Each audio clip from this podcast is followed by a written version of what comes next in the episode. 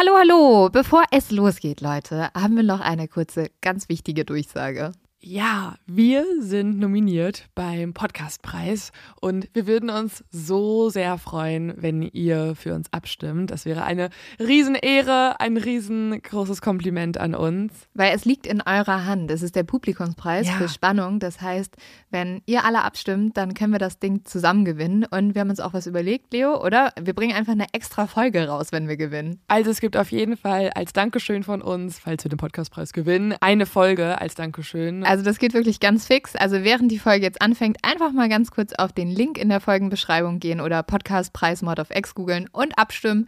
Dankeschön! Dauert nur wenige Sekunden und man muss sich auch nicht registrieren. Und jetzt geht's los mit der Folge.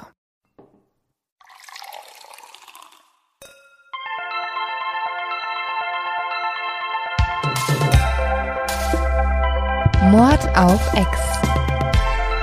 Der internationale True Crime Podcast.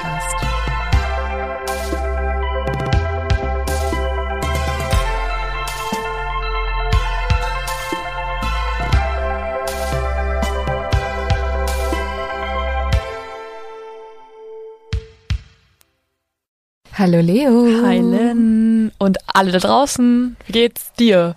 Also wie geht's euch, kann ich nicht fragen, weil Also willst du mich fragen? ich will nur dich geht? fragen, weil mir kann sonst keiner antworten, weil die anderen sind leider nicht hier. Mir geht's eigentlich ganz gut. Ich muss sagen, ich find's voll krass. Also ich habe jetzt eine Woche wieder gearbeitet und ich brauche schon wieder Urlaub gefühlt. Aber Ich bin richtig K.O. gerade. Kommt halt auch ein bisschen davon, wenn man das Wochenende auch arbeitet, so wie wir. Ja, das stimmt auch wiederum. Das ist vielleicht nicht ganz so klug. Ja, wir müssen mal, also ich trinke jetzt auch heute wieder Mate, muss ich sagen. Mm. Aber dafür haben wir letztes Mal was getrunken. Stimmt, stimmt. Ja, ähm, weil ich bin irgendwie noch ein bisschen müde.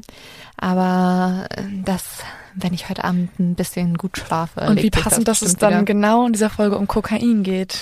Ja, genau. Eine Sache, die Le Leute dann wieder wach machen können. Vielleicht müssen wir unseren Drogenkonsum stellen. Nein, auf gar keinen Vielleicht Fall. müssten wir für diese Folge einfach auch Kokain nehmen, damit wir nachvollziehen können, was in dieser Folge alles so, worum es so handelt. ja, gut, dass wir das nicht tun. Gut, dass wir Alkohol trinken. Ja, wir können ja auch experimentierfreudig sein und nicht nur Alkohol trinken, sondern andere. Nein, nein, nicht ernst gemeint, nicht ernst gemeint. nein.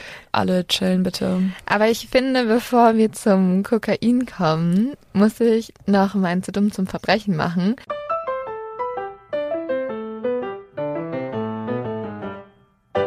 Nämlich diesmal, ey Leute, ihr seid so geil. Einfach hat mir jemand von euch einen zu dumm zum Verbrechen geschickt. Wir haben schon beziehungsweise- öfter, ne? Ja, ich krieg voll oft was. Ihr nehmt, ihr seid mein Rechercheteam. Ihr nehmt mir voll Arbeit ab. Es ist mega geil.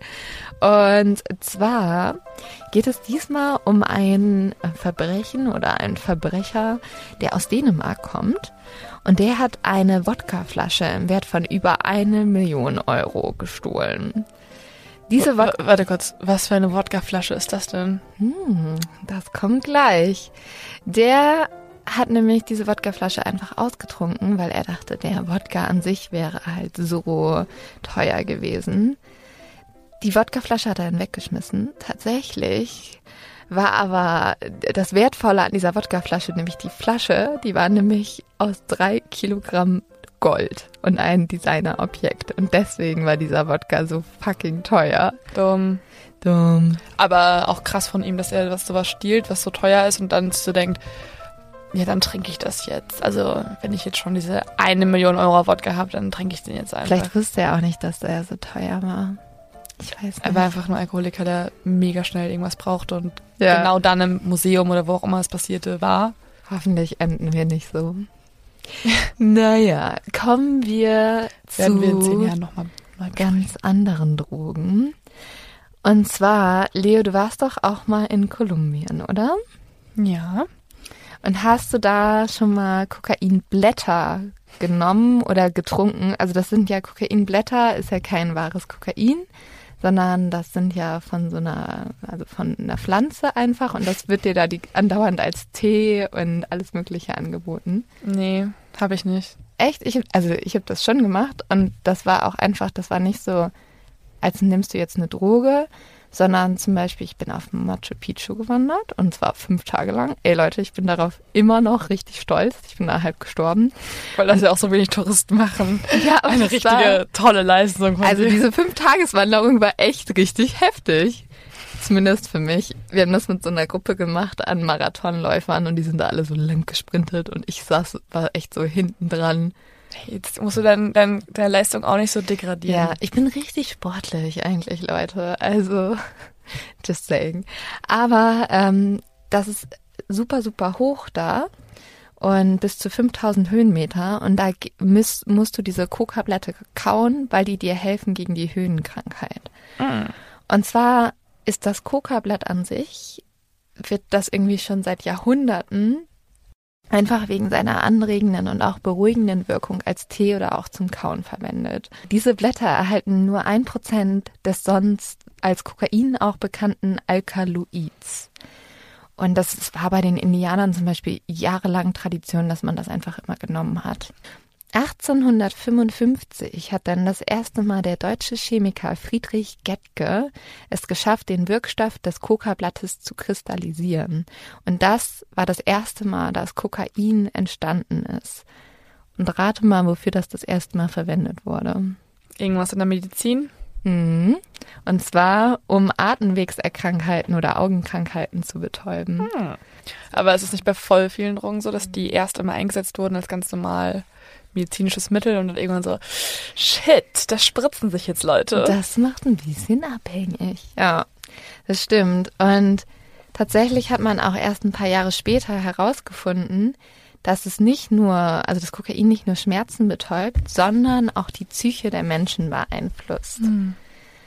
Und diese Art der Wirkung, die Kokain auf Menschen hatte, hat die Leute so fasziniert, weil die Menschen waren viel selbstbewusster, sie waren viel entspannter, sie haben sich irgendwie alle viel größer und besser gefühlt, dass die Leute so fasziniert von dieser Droge erstmal waren, dass zum Beispiel Fassbinder, also einer der größten Regisseure, Kokain sogar einen ganzen Film widmen wollte. Und zwar sollte dieser Film davon handeln, dass sich es eine Person gibt, die sich durch diese Droge ganz frei fühlt und mit klarem Bewusstsein sich dafür entscheidet, diese Droge zu nehmen und damit das Leben zu verkürzen, aber noch viel intensiver zu machen. Kleine, äh, Hm, okay. kleine Wendung. Aber er hat den Dreh nie, nie gemacht. Weil, warum nicht? Nee, aus einem sehr ironischen Grund. Und zwar, Ich wurde dann kokainsüchtig und war nicht mehr in der Lage dazu. ja, also er hat das 1982 in der Talkshow verkündet, dass er genau das machen will. Wenige Monate später ist er an einer Überdosis Kokain gestorben. Oh. Er war wahrscheinlich so, ja, jetzt nehme ich eh halt schon die ganze Zeit Kokain und muss es irgendwie, also ist eh schon so in meinem Leben, jetzt kann ich auch noch einen Film darüber machen, ist nicht so viel Aufwand, dann mache Ich ich, glaub, er war einfach- Leben, mich als Protagonisten und so, voll easy. Ich glaube, er war einfach so begeistert von dieser Droge. Und zu der Zeit hat man halt auch nicht gedacht, dass es schlimm ist. Es hält sich tatsächlich noch das Gerücht, dass bis zum Ende des 19. Jahrhunderts in Coca-Cola Kokain enthalten gewesen ist. Und zwar sollte eine Liter Cola 1903 noch bis zu 250 Milligramm Kokain enthalten. Und nur mal so kurz als Info, so eine Line, die sich Leute heute ziehen, sind 20 Milligramm. Und ein Liter Cola waren einfach mal, sollten 250 Liquid Milligramm haben. Ja, definitiv. Und Coca-Cola verneint das natürlich bis heute und sagt, Aber warum heißen sie sonst so, ne? oh, wegen Coca, Kokain? Weiß Keine nicht. Ahnung. Die sind doch irgendeine Namensherkunft. Ah, das weiß bestimmt irgendjemand von unseren schlauen Hörern. Auch geil, wenn unser Podcast das Motto jetzt ist, so, äh, wissen wir jetzt nicht, aber irgendwer von Hörern weiß es nicht. Ja, okay. Kommentiert ihr das halt unter irgendeinem Instagram-Foto und dann haben wir es erledigt. Ja, dafür haben wir die. Gute Arbeitsteilung. Ich finde auch. Leute da draußen seid es Teil unseres Podcasts. hey, wir sind eine Community, Leute. Außer die, die meine Bewertung schreiben, die sind nicht meine Community. Nein. Aber zurück zu Kokain und Coca-Cola. Nämlich tatsächlich wurde 1940 in USA dann komplett der Kokainzusatz in Getränken verboten. 1914 erst. Kokain etablierte sich dann in den 20er Jahren so richtig als Rauschmittel, kam aber so wirklich in Mode erst in den 70ern und 80er Jahren. Und das Ganze wurde immer Champagnerdroge genannt. Und es ist ja auch bis heute so eine Droge, die vor allem in den Oberschichten hausiert. Weil es halt so teuer ist. Weil es so teuer ist, genau. Und man hat immer gesagt, diese Droge verleiht einen Flügel. Aber. Oh, den Werbespruch hat, hat aber jetzt jemand anders genommen mittlerweile. Ja, den hat sich jetzt jemand gestibitzt. Wir müssen aber jetzt auch mal, glaube ich, darauf zu sprechen kommen, dass Kokain halt nicht nur Flügel verleiht, sondern auch ein sehr hohes Abhängigkeitspotenzial hat. Und zwar kann man schon nach wenigen Wochen süchtig werden. Und nochmal so kurz, ich habe ja schon gesagt, es wirkt total berauschend, steigert das Selbstbewusstsein. Und vor allem, wie du gesagt hast, ist es extrem teuer. Ein Gramm kostet heute etwa 72 Euro. Ich habe mal im Berghain nachgefragt, daher weiß ich das. Nee, tatsächlich ähm, habe ich das aus der Medienlandschaft. Ähm, und mit diesen 72 Euro Programm kann man nämlich ganz schön gut Geld machen. Man sagt aber immer, dass Kokain noch einen ganz anderen Preis hat als nur den Geldwert. Es wird nämlich meistens in Südamerika hergestellt und dann in die westlichen Länder gebracht. Also Kokain wird auch heute noch meistens in Kolumbien, Bolivien oder Peru hergestellt und quasi dann immer in den Rest der Welt verschifft. Und den Spruch, ich war ja auch mal in Kolumbien bin da gereist, den Spruch, den ich immer gehört habe, war, jede Nase kostet ein Menschenleben. Krass, okay. Und ich glaube, das war früher sogar noch mal schlimmer. Es ist halt dieser Weg, das Kokain rüberzubringen, ist halt ein weiter und da ist ganz schön viel Kriminalität involviert. Und ich glaube, das muss sich auch jeder bewusst sein, der halt guckst dass da ganz schön viel mehr dahinter steckt als nur ein kleiner Rausch.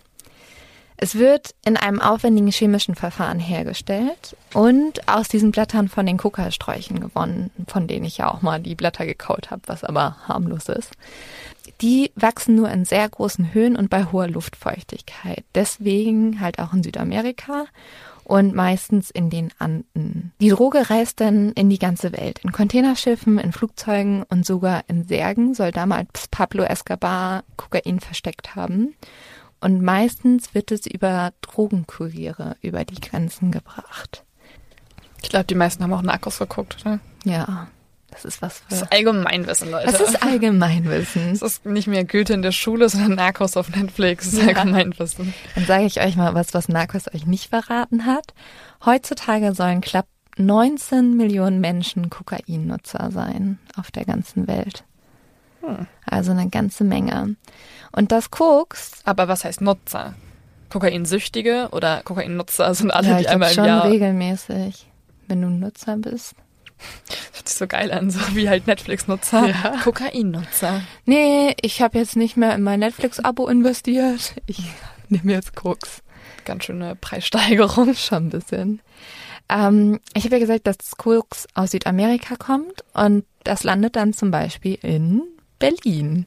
Berlin ist nämlich eine der deutschen Hauptstädte des Aber Koks. Dieses Mal müssen, können wir auch, also wir müssen gar nicht so weit weggehen. Wir können auch in München bleiben, weil ich glaube, so die Münchner Ja. Elite, also so 50 Prozent Münchens, ähm, die sind auch nicht so abgeneigt gegenüber Kokain. Ja. Die ganzen kleinen Rich Kids, die, I don't know.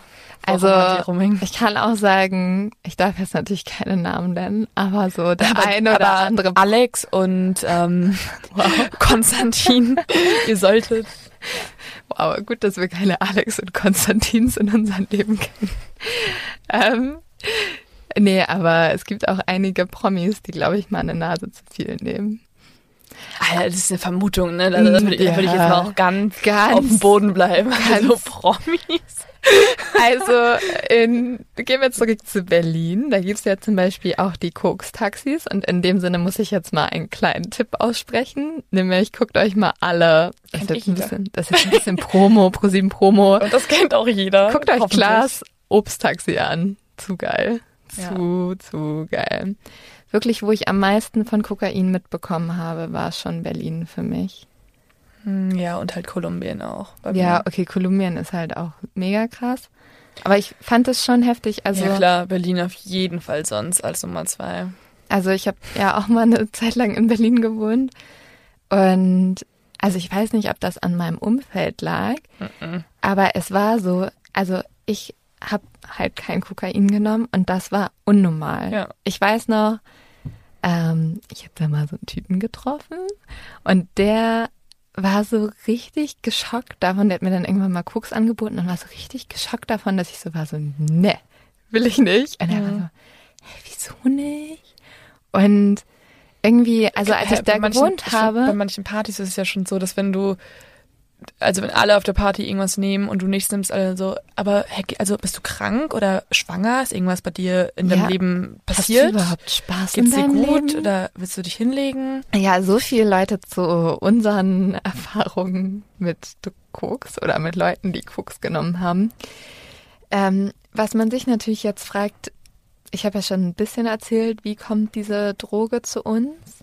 Aber vor allem kommen diese Drogen zu uns durch Drogenkartelle, die in Südamerika die Drogen herstellen und dann hierher verticken. Und Leo hat ja schon gesagt, Narcos kennen wir alle. Und es gibt ja auch so Namen, die jeder schon mal gehört hat von Drogenkartellen. Pablo Escobar hat man schon mal gehört, Medellin-Kartell, El Chapo, also gerade auch jetzt durch Netflix wird das ja übelst gehypt. Aber was die meisten nicht wissen, bevor Pablo Escobar da war, bevor El Chapo da war, begann alles mit einem kleinen Mädchen. Und dieses Mädchen hieß Griselda Blanco. War klar, dass die alle vergessen. Natürlich, die Frau wird mal wieder vergessen, weil deswegen reden wir ja auch über sie. Und zwar beginnt Griselda Blancos Geschichte in Medellin. Medellin ist eine der größten Städte Kolumbiens und auch aufgrund ihrer Drogenvergangenheit eine der berühmtesten. Also diese Stadt, muss man erstmal sagen, die liegt so in so einem Tal und ist halt von Bergen umgeben. Mhm. Und So schön. ja, also diese Wohnsiedlungen ziehen sich halt auch immer mehr die Berge hoch. Mhm.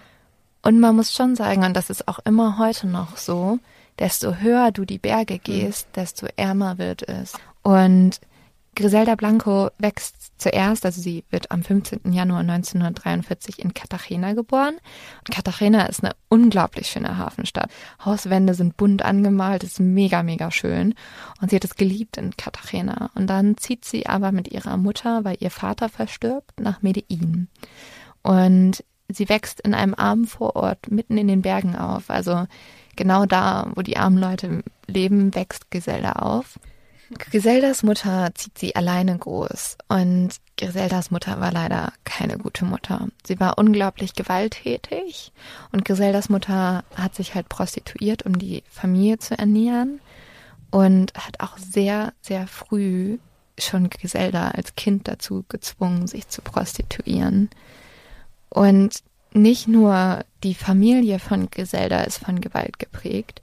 Zu der Zeit, wo Griselda aufwächst, befindet sich Kolumbien gerade in einem Bürgerkrieg.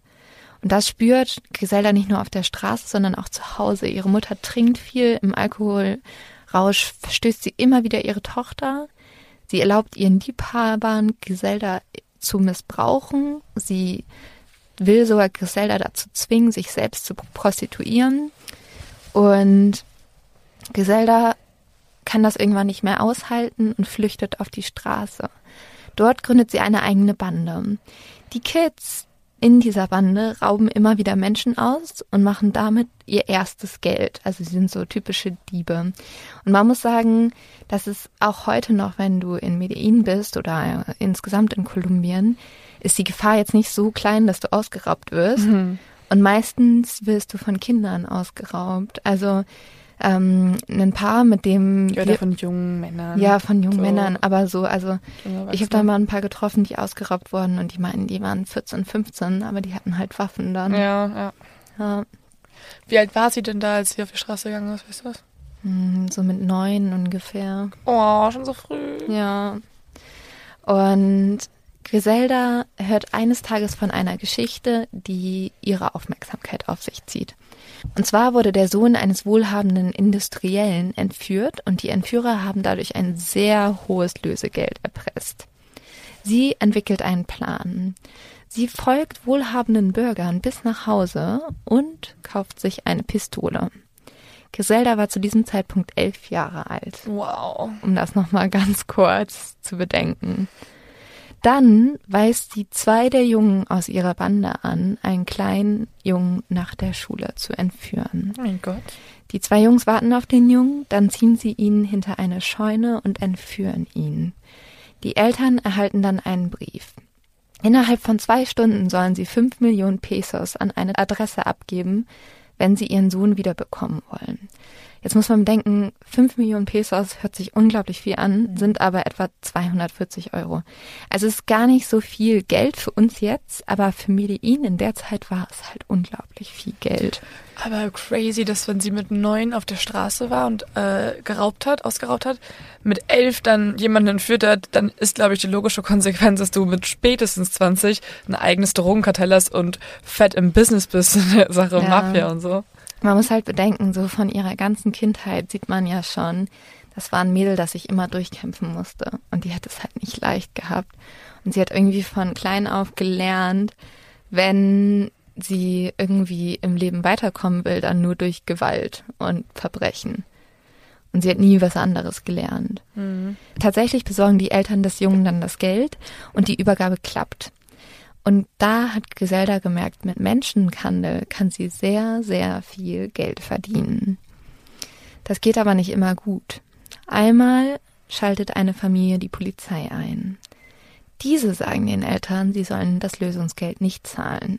Die Polizei hat nämlich Angst, dass wenn die Eltern immer wieder das Lösegeld zahlen, dass natürlich Griselda und ihre Bande immer mehr Kinder entführen, weil sie wissen, es funktioniert. Und Sie sagen, die Polizei sagt den Eltern, Griselda ist elf Jahre alt, ihr Sohn ist neun. Die wird diesen Jungen nicht erschießen oder dem wehtun. Das sind Kinder. Leider hat die Polizei da ein bisschen falsch gepokert. Oh. Und Griselda erschießt den zehnjährigen Jungen eigenhändig. Oh mein Gott, mit elf Jahren. Mit elf Jahren. Oh, da könntet ihr auch in unsere Folge rein, Kindermörder. Ja, nämlich sie wurde halt tatsächlich als Kind schon zur Mörderin. Und da haben wir ja schon in deiner Folge drüber gesprochen, dass Kinder morden ist sowieso total selten. Ich denke jetzt mal, also vor allem in unserer westlichen Gesellschaft ist das halt selten. Das ist natürlich in Kolumbien ein bisschen was anderes und in Kolumbien zu der Zeit vor allem mussten Kinder halt viel schneller erwachsen werden. Also so eine behütete Kindheit, wie wir die alle hatten, gab's da nicht so mhm. richtig. Das wäre eigentlich schon fast Kriegszustände. So. Ja, also da war ja tatsächlich auch wirklich Bürgerkrieg. Hm. Also da war wirklich Krieg auf den Straßen. Und Griselda machte sich in dem Medellin damals schon sehr früh einen Namen. Sie wurde bekannt als eine furchteinflößende Frau. Und in ihrer Jugend war sie auch noch richtig schön. Sie ist dann irgendwann nicht mehr so schön gewesen, leider. Ich habe die ganze Zeit ihr Bild geöffnet, ähm, ihr Mugshot von der Polizei und es ist echt so, die Frau hat so einen Wandel durchgemacht. Ja, hat sie halt wirklich. Ähm, Bodyshaming, aber hier ist es halt wirklich ein krasser Wandel. Ja, die ist halt irgendwie, also die ist sehr klein und ein bisschen pummelig äh, geworden. Aber in der Jugend war sie halt sehr schön und hat dann auch immer die mächtigen Männer schon begehrt. Der DEA-Agent Bob Palumbo, heißt er, glaube ich, ähm, hat mal über sie gesagt, ich glaube nicht, dass die Tatsache, dass sie eine Frau war, die etwas beweisen wollte, etwas mit ihrem gewalttätigen Verhalten zu tun hatte. Ich glaube nur, dass es Griselda Blanco innewohnt. Dies geht auf ihr Leben zurück, auf die Art, wie sie erzogen wurde. Sie war nur eine gewalttätige Person. Also, er meinte, dass halt, wie sie erzogen wurde, was sie mitbekommen hat und auch ihr Charakter eher dazu geführt hat, dass sie so gewalttätig war und jetzt nicht, weil sie sich irgendwie als Mädel beweisen wollte. Ja, sonst hätten ja auch ganz viele andere diese, diesen Werdegang hinlegen müssen, weil ja. ganz viele haben ja das durchgemacht. Sie hat dann zwischen ihrem 14. und 20. Lebensjahr sich prostituiert und hat halt als Prostituierte gearbeitet. Und ihr Leben veränderte sich dann, als sie Carlos Trujillo kennenlernte. Mit ihm ging sie Anfang der 70er Jahre nach New York. Dort lernte sie dann auch ihren zweiten Ehemann Alberto Bravo kennen und stieg durch ihn in den Drogenhandel ein. Sie gründete ein Kokain-Handelsnetzwerk und brachte damit als erste das Kokain in die USA in großen Mengen. Mit ihrem ersten Ehemann hatte sie drei Kinder, aber das hielt sie nicht davon ab, ihn zu vergiften. Zumindest wird das vermutet über sie. Und äh, man sagt, dass sie ihn umgebracht hat, weil sie anscheinend ähm, mit ihm eine geschäftliche Unstimmigkeit hat.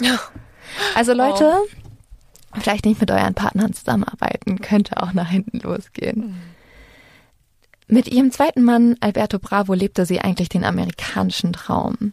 Sie ist da ja mit nichts hingegangen und hat dann mit ihrem Kokainhandel in den USA etwa 80 Millionen Euro im Jahr gemacht. Sie schmuggelte, wie gesagt, als erste Kokain in großem Stil in die USA und hat damit auch den späteren Drogenbaronen, die wir alle kennen, so ein bisschen den Weg bereitet. Griselda ist. Also, wenn wir es auch mal ganz runterbrechen, ohne Giselda gäbe es nicht Netflix, ähm, Narcos. Gäbe es nicht Narcos auf Netflix. Tatsächlich, ja, wirklich. Ähm, Griselda war zu dem Zeitpunkt eine der mächtigsten Frauen. Sie ist die Kokainkönigin geworden. Jeder wollte für Griselda arbeiten und sie baute sich ein richtiges Imperium auf. Man schätzte, dass sie fast 600 Mitarbeiter hatte. Und unter anderem machte Griselda damals auch Pablo Escobar nämlich groß. Also Leo hatte schon ganz recht. Ohne Griselda hätte es wahrscheinlich Netflix äh, Narcos gar nicht gegeben, weil es ohne Griselda wahrscheinlich noch nicht mal Pablo Escobar gegeben hätte. Der hat nämlich die Godmother, wie sie sich auch nannte, bei einem Hahnkampf regelrecht angefleht, dass er für sie arbeiten darf. Und seine Karriere begann damit, dass er als Drogenkurier erstmal für Griselda arbeitete. Und schnell wurde Pablo aber ganz schön mächtig und sie hat schnell gemerkt, dass das ein ganz schön pfiffiger Kerl war. Und das wurde ihr zu gefährlich und deswegen wollte sie Pablo töten lassen. Sie hat dann einen Anschlag auf Pablo verübt, der ging aber allerdings schief und dadurch wurde aus Verbündeten sehr schnell Feinde. Pablo Escobar wurde dadurch auch schnell einer der größten Rivalen für Griselda. Und ein Punkt, warum Pablo Escobar so groß geworden ist, ist nur, weil irgendwann Griselda, und da kommen wir später noch zu, nicht mehr im Kokaingeschäft war. Und sonst wäre er wahrscheinlich nie so groß geworden, weil er immer so einen Wettkampf mit Griselda hatte. Der DEA-Agent Bob Palopo, von dem ich eben schon erzählt habe, hat über Griselda gesagt, sie faszinierte die Menschen. Sie konnte dich mit ihrem Scharfsinn umwerben und dich zu einem treuen Gefolgsmann machen. Griselda hat tatsächlich ein Leben in kompletten Luxus gelebt. Sie war auch so eine Frau, die das richtig geliebt hat. Also die hat sich immer komplett mit Diamanten umhangen und so. Konnte und, sich auch leisten. Ja, konnte sich das tatsächlich auch leisten. Und der Grund, warum sie so gut in ihrem Geschäft war und warum sie so gut Kokain schmuggeln war, konnte, war, weil sie sich eine ganz besondere Technik ausgedacht hat, um die Drogen in die USA zu bringen. Und zwar hatte sie ihr eigenes Unterwäschengeschäft in Medellin. Diese Unterwäsche hatte aber einen kleinen Trick, nämlich in jedem BH oder in jeder Unterhose war noch genug Platz, um da mächtig Kokain reinzustecken. Hm. Und die Frauen hatten dann sozusagen so Fake-Brüste aus Kokain. Später hatte sie dann aber auch eigene Piloten und Pilotinnen, weil sie hat auch immer vor allem Frauen genutzt. Sie hat ein richtiges Imperium. Ja, die ihre Drogen transportiert hatten. Hm. Und sie war sozusagen die Pionierin des Medellin-Kartells. Allerdings Ganz schön emanzipatorisch. Ja, schon, richtig. Voll die Feministin. Ja, sie hat das voll geruled. Ähm, aber dadurch, dass sie so groß wurde, wurden natürlich auch irgendwann die amerikanischen Behörden auf Griselda aufmerksam und sie und ihre 30 Verbündeten wurden angeklagt. Griselda musste dann fliehen und will eigentlich in Kolumbien einen ihrer größten Konkurrenten loswerden. Und zwar war das ihr Ehemann. Weil sie hat ja auch schon wieder mit ihrem zweiten Ehemann Geschäfte geführt. Und sie hat dann mitbekommen, dass ihr Mann mit Pablo Escobar gemeinsam gegen sie arbeitete. Mhm. Sie hat sich dann mit ihm zu einem Treffen in so einem Parkhaus verabredet und hat aber aus ihrem Stiefel eine Pistole gezogen. Es kommt zu einer Schießerei. Griselda kriegt eine Bauchwunde, aber überlebt. Ihr Mann kommt leider nicht so leicht davon. Er stirbt. Und dadurch bekam Griselda einen neuen Spitznamen, nämlich den Spitznamen Schwarze Witwe. Griselda hatte insgesamt drei Ehemänner und man sagt über alle drei Ehemänner, dass sie von Griselda ermordet wurden. Alle starben nämlich unter sehr verdächtigen Umständen. Und Griselda bestreitet bis heute, dass die ganzen Geschichten wahr sind. Ich meine, sie kann es ja auch gut bestreiten, weil sie halt im Drogenbusiness arbeitet. Und da ist es ja nicht so selten, dass mal irgendwer erschossen wird. Ja, aber sie bestreitet zum Beispiel diese ganze Geschichte mit ihrem zweiten Mann, dass, diese, dass es da zu so einer Schießerei kam. Man hat aber dann später, als sie gestorben ist, eine Bauchwunde bei ihr gefunden. Bei ihr? Ja, was ja, also sie wurde ja auch in den Bauch geschossen bei dieser Schießerei, also was das eigentlich beweisen würde. Und ihren dritten Ehemann soll sie anscheinend wegen eines Sorgerechtsstreits ermordet haben. Es wird jetzt immer banaler. Jetzt kommt das nächste so, er wollte nicht zu Hause aufräumen. Ja, na da. Er hat ihr fünf Euro geschuldet. Griselda kehrt dann zurück nach Miami, nach Florida. Sie will nicht nur ein Teil des Drogengeschäfts sein, sondern sie will die mächtigste Frau und die mächtigste Person im ganzen Drogengeschäft sein. Nach Miami bringt sie monatlich etwa 1,5 Tonnen Kokain. Dafür begann sie aber auch einen Krieg gegen ihre Konkurrenz. Und Griselda war dafür bekannt, dass sie unglaublich gewalttätig war. Sie ordete Morde nicht nur an Männern an und nicht nur an Leuten, die irgendwie im Business waren, sondern auch an Kindern und sogar an Frauen. Also eher an Frauen und sogar an Kindern. Griselda wurde bekannt als La Madrina, die Patin. Und zwar hat sie diesen Spitznamen bekommen, weil sie so fasziniert war von dem Film Der Pate. Sie war so wirklich so beeindruckt von diesem Film, dass sie sogar. Da war sie doch viel krasser als die Leute, die da drin sind. Ja, aber sie fand diesen Typen so cool und sie wollte halt die Patin sein. Und sie benannte dann sogar ihren dritten Sohn nach dem dritten Sohn von Mafia Don Vito Cornello. Michael hieß der dann nämlich. Er war auch der einzige ihrer vier Söhne, der heute noch lebt. Also vielleicht war das ein gutes Omen. Mhm. Alle anderen drei wurden nämlich ermordet. Von ihr?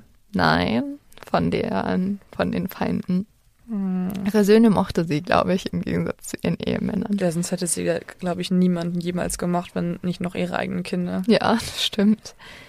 Äh, sie hat ihre Erfolge immer super groß gefeiert und wie gesagt, sie hatte sehr viel Geld. Sie hat sich sogar ein Teeservice der Queen gekauft und trug ja immer so fette Diamanten mit sich rum. Wenn man sich sowas von der Queen kauft, so ein Tee-Zeugs, dann glaube ich, weißt du wirklich nicht, wohin mit deinem Geld. Ja, aber du musst das ist so wie Pablo Escobar, der sein Geld für, für die Heizung nimmt, also zum Heizen und das verbrennt, weil er so viel davon hat und ihm kalt war. Ja, ja, das ist einfach nur Geld wirklich zum Fenster rausschmeißen. Wie ich ja eben schon angeschnitten habe, war sie ja auch sehr bekannt wirklich dafür, dass sie so brutal war.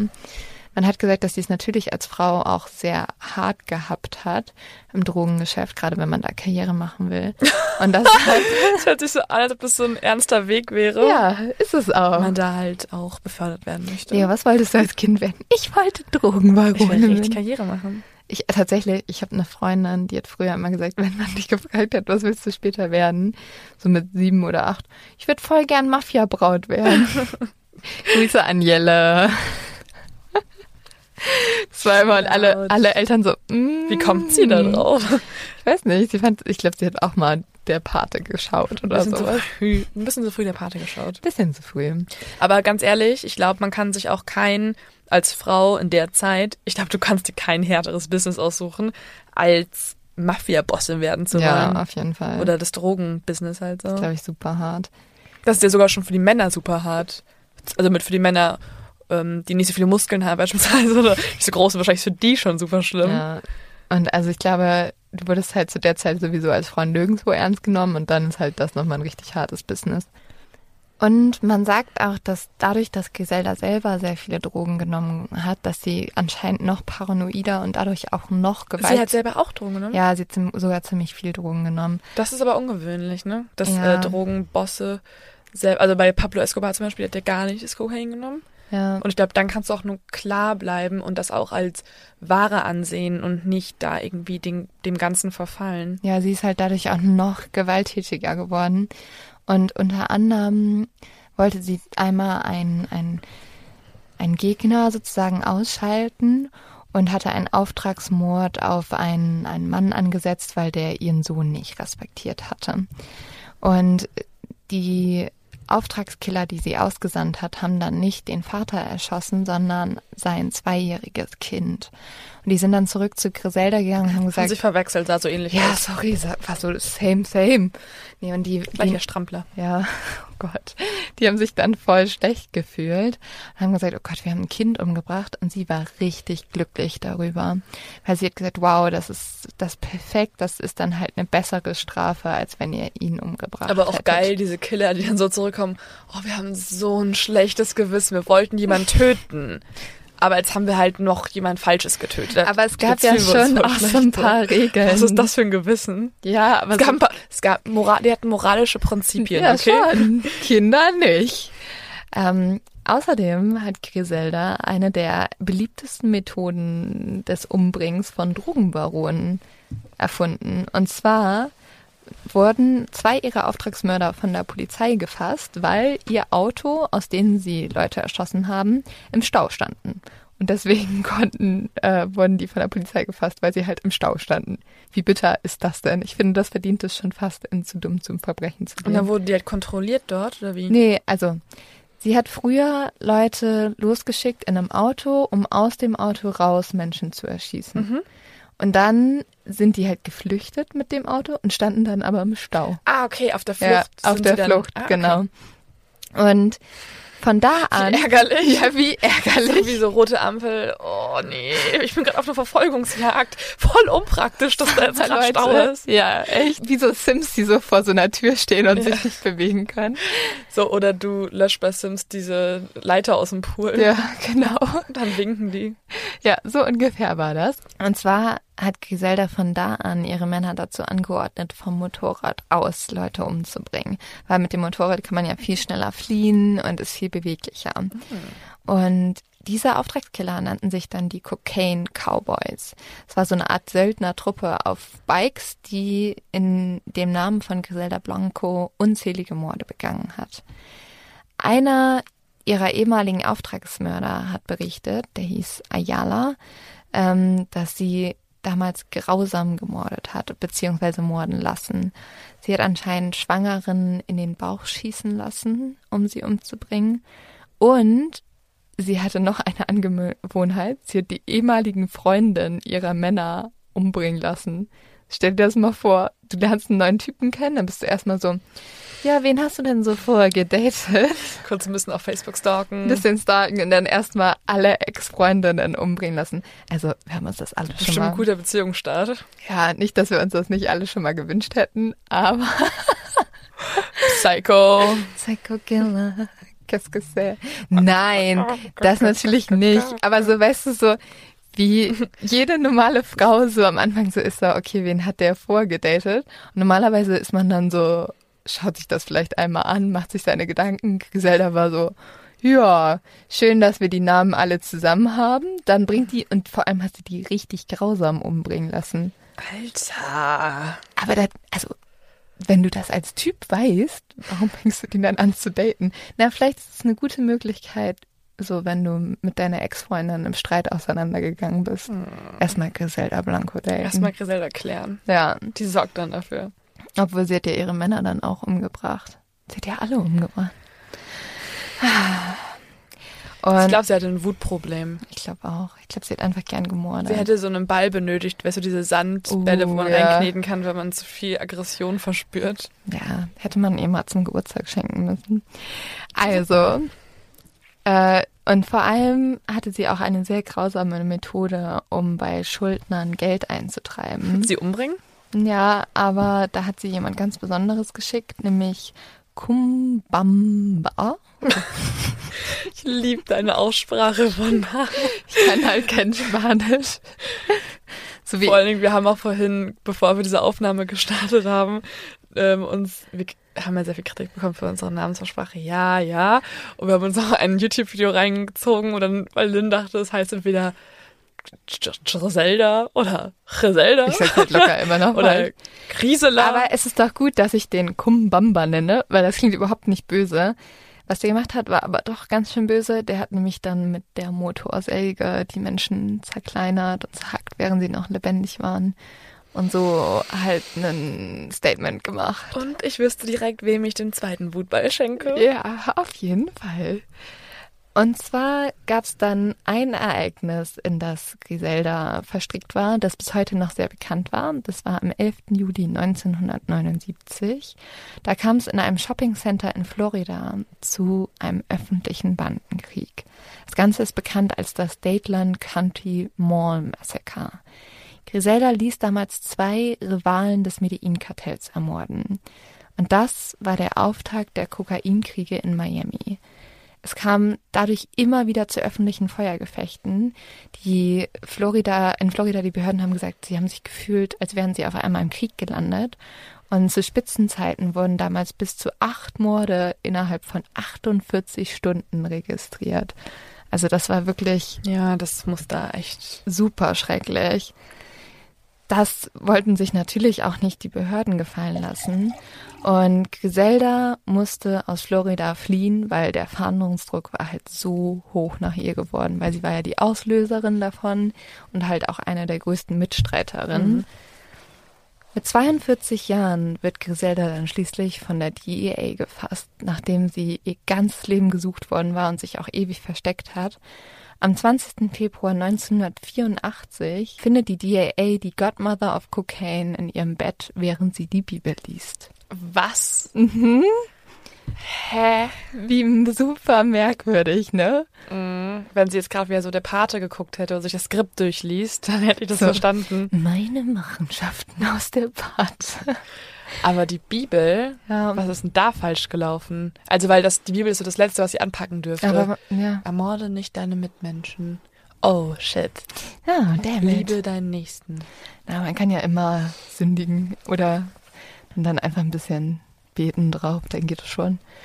Die Festnahme war damals eine absolute Blamage für Griselda. Vor allem, weil... Sie Geile, geiles Wort dafür. Wieso?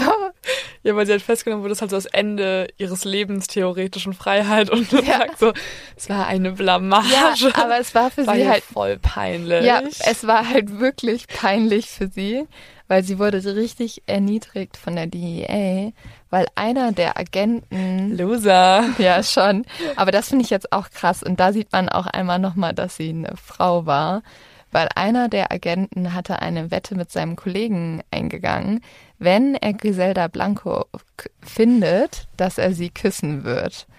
Und ja, also wahrscheinlich so, ja, die schrecklichste Frau überhaupt und ich werde sie küssen. Und sie wurde bei ihrer Festnahme von einem der Agenten auf die Wange geküsst und das fand sie unglaublich schrecklich, was ich auch verstehen kann, weil das ist so eine richtige Erniedrigung dann nochmal. Ja, aber hast du auch verdient, ne? Ja, aber niemand hat Pablo Escobar auf die Wange geküsst, als er verhaftet wurde. Aber das wurde. war keine Frau. Also, ja, ja. keine Ahnung. Ja, das stimmt auch. Da wettet keine Frau drauf, dass sie das mal. Aber das ist auch so eine richtige Männerwette, ne? Ja. Schon ein bisschen. Und dann so, ich habe Griselda Blanco geküsst, Leute. Mhm. Griselda soll für die Morde von 40 bis zu 240 Menschen verantwortlich sein obwohl sie am Ende nur für drei Morde verurteilt wurde. Boah, scheiß Detective-Arbeit. Ja, richtig scheiße. Aber zum Glück haben sie sie bekommen. Und Griselda hatte sehr, sehr viel Glück, dass sie nicht die Todesstrafe bekommen hat. Why not? Jetzt gebe ich dir einen richtigen Leckerbissen, Leo. Und zwar hat sie am Ende die Todesstrafe nicht bekommen wegen einen Telefonsexskandals. Hm? Mhm. Äh, der Hauptzeuge, welcher gegen Griselda aussagen sollte, war einer ihrer ehemaligen, ihrer ehemaligen Killers. Und zwar der, von dem ich vorhin schon gesprochen habe. Und der war anscheinend ein ganz schön heißer Feger. Denn er hat es geschafft, nicht nur mit einer Sekretärin der Staatsanwaltschaft eine Sexbeziehung per Telefon zu haben, sondern gleich mit zwei. Aber ich check nicht, er war doch der, der sie verurteilen wollte ich finde das so krass. Das war halt einer ihrer Hauptkiller und der war halt auch der Hauptzeuge. Der hat einfach mit zwei Sekretärinnen der Staatsanwaltschaft Telefonsex gehabt. Und natürlich wurde er dadurch als unglaubwürdig eingestuft. Also wenn du jetzt mit der Staatsanwaltschaft irgendwie Sextalks hast, dann bist du kein glaubwürdiger Zeuge mehr. Und so wurde Griselda. Da bist du aber auch keine glaubwürdige Staatsanwältin mehr. Nee, da ist niemand mehr glaubwürdig. Und so wurde Griselda tatsächlich nach 20 Jahren im Gefängnis wieder freigelassen. Hey, was ist das denn für eine Kacke? Mhm. Und 2004 ist sie nach Kolumbien abgeschoben worden. Dort lebte sie dann zurückgezogen mit ihrem restlichen Vermögen bis an einem Montag im September 2012. Also tatsächlich erst acht Jahre her. Und im September 2012 war Griselda mit ihrer schwangeren Schwiegertochter bei einer Schlachterei in Medellin gewesen. Dort hatte sie gerade für 150 US-Dollar Fleisch eingekauft. Also anscheinend hat sie ihr Vermögen nicht verloren. Und war schon auf gar keinen Fall vegan. Auf gar keinen Fall. Als sie dann auf die Straße trat, fährt ein Motorrad mit zwei jungen Männern vorbei. Einer der Männer schießt. Und Griselda wird durch ihre eigene Methode, die sie erfunden hat, umgebracht, nämlich durch einen Motorradmord. Sie stirbt mit 69 Jahren im Krankenhaus. Und wer es war, weiß man bis heute nicht. Die Täter sind geflohen, aber Feinde hatte die Patin auf jeden Fall genug gehabt.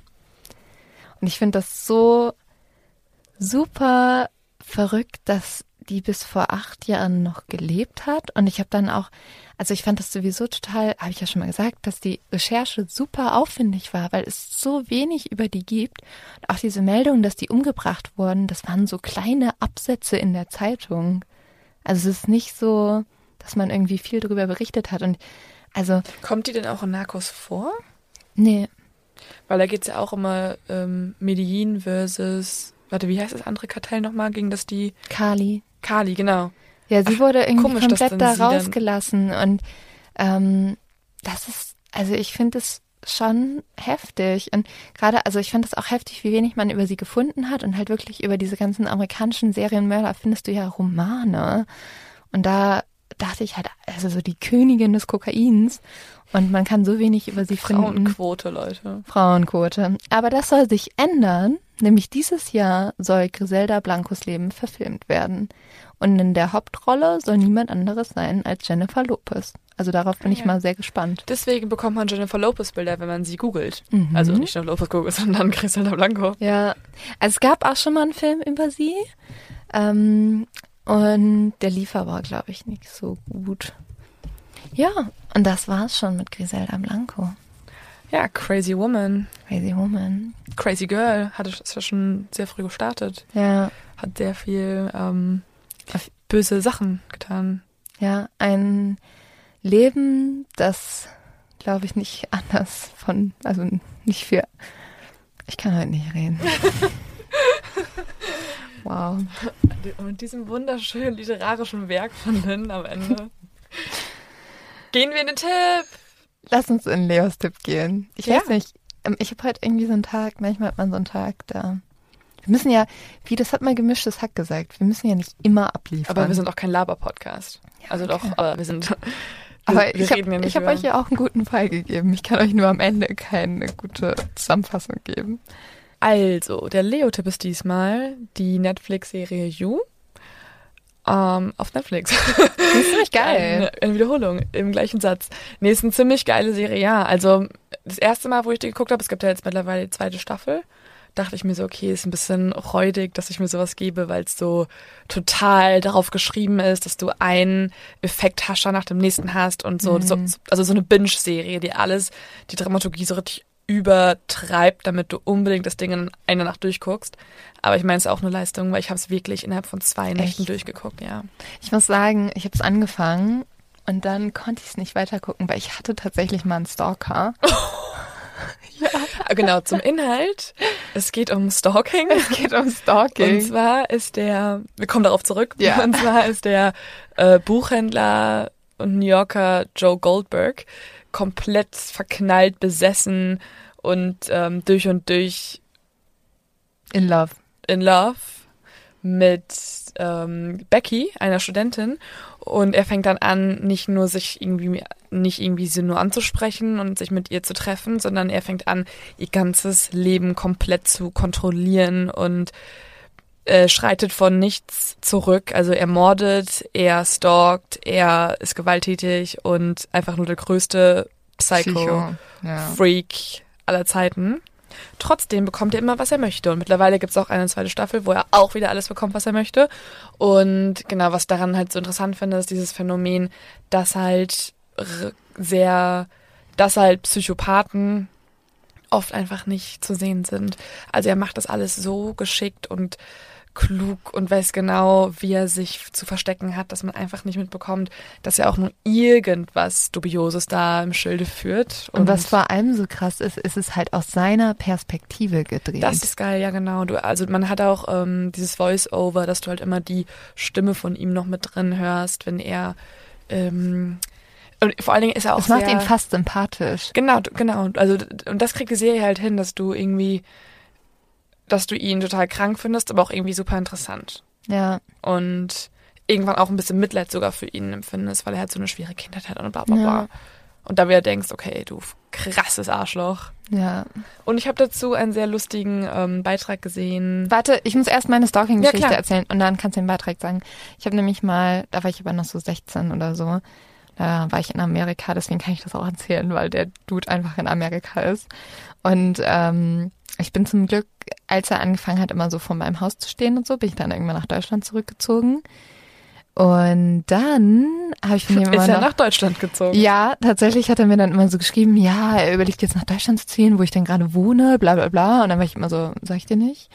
Und das war alles noch so, du dachtest, dass es noch okay wäre. Und dann habe ich irgendwann ein Foto von ihm bekommen, wo er mir einfach ein Bild geschickt hat, wie er ein Bild von mir ausgedruckt hat, riesig, riesig, riesig, riesig und über sein Bett gehängt hat an die Decke. Und ich war so richtig so, oh. Warum hast du nicht geblockt? Dann habe ich alles geblockt. Ich habe ihm gedroht, die Polizei einzuschalten. Dann habe ich zum Glück nichts mehr von ihm gehört. Ih. Aber jetzt kannst du, damit Nicht es so nicht so cool. eklig endet, kannst du, äh, oh Gott, das hören meine Eltern. Ah, Sicher, dass sie immer noch hören. nee. Ich glaube, mittlerweile haben wir unsere beiden Eltern stimmt. abgeschreckt. Stimmt. Also, was ich gelesen habe, das fand ich sehr lustig. Für viele zutreffend, auch für mich sehr oft zutreffend. Honestly, I would rather be locked in Joe Goldbergs box than go to work tomorrow. Und Also ich ehrlich finde- gesagt wäre ich lieber morgen, also nur die Insider verstehen, sorry. Äh, ehrlich gesagt wäre ich lieber morgen in Joe Goldbergs ähm, Käfig eingesperrt, als zur Arbeit zu gehen. Also, ähm, diese Folge haben wir ja ein bisschen mehr gelabert, aber ist vielleicht auch ganz gut, weil wir haben euch ja bei der Black Dahlia echt ganz schön geschockt. Und vielleicht geht's ja nächstes Upsi. Mal wieder ein bisschen crazier zu. Ein bisschen mehr Organe, die genommen werden, ein bisschen mehr Blut. Also diesmal hättet ihr sogar dabei essen können, finde ich. Leute essen tatsächlich auch zu den anderen Folgen. Wow. Ja, aus irgendeinem Grund. Aus irgendeinem Grund. Meistens, wenn wir sogar sowas ankündigen wie dieses Mal am besten nicht dazu einschlafen, nicht dazu essen, genau dann kommen die Nachrichten, ja, ich habe jetzt gerade so ein Schokocroissant im Mund und höre eure Folge. So, hä? gar nicht so schlimm. Warum kombiniert ihr das genau dann? Na, in dem Sinne, guten Appetit. Genauso wie ich auch meinte, so, guckt euch keine Fotos an, weil ich habe es gemacht, das war richtig scheiße und ich würde es nicht empfehlen. Direkt in eine Stunde später. Also ich habe jetzt gerade gegoogelt und die Fotos gefunden und so, hä? Aber das ist halt so, als ob du. Ja, das ist wie mit Kindern ja. so. Bitte fass nicht die heiße Herdplatte an, ja. dann verbrennst du dich. Patsch! In dem Sinne, guten Appetit, auf Wiedersehen, bis zum nächsten Mal.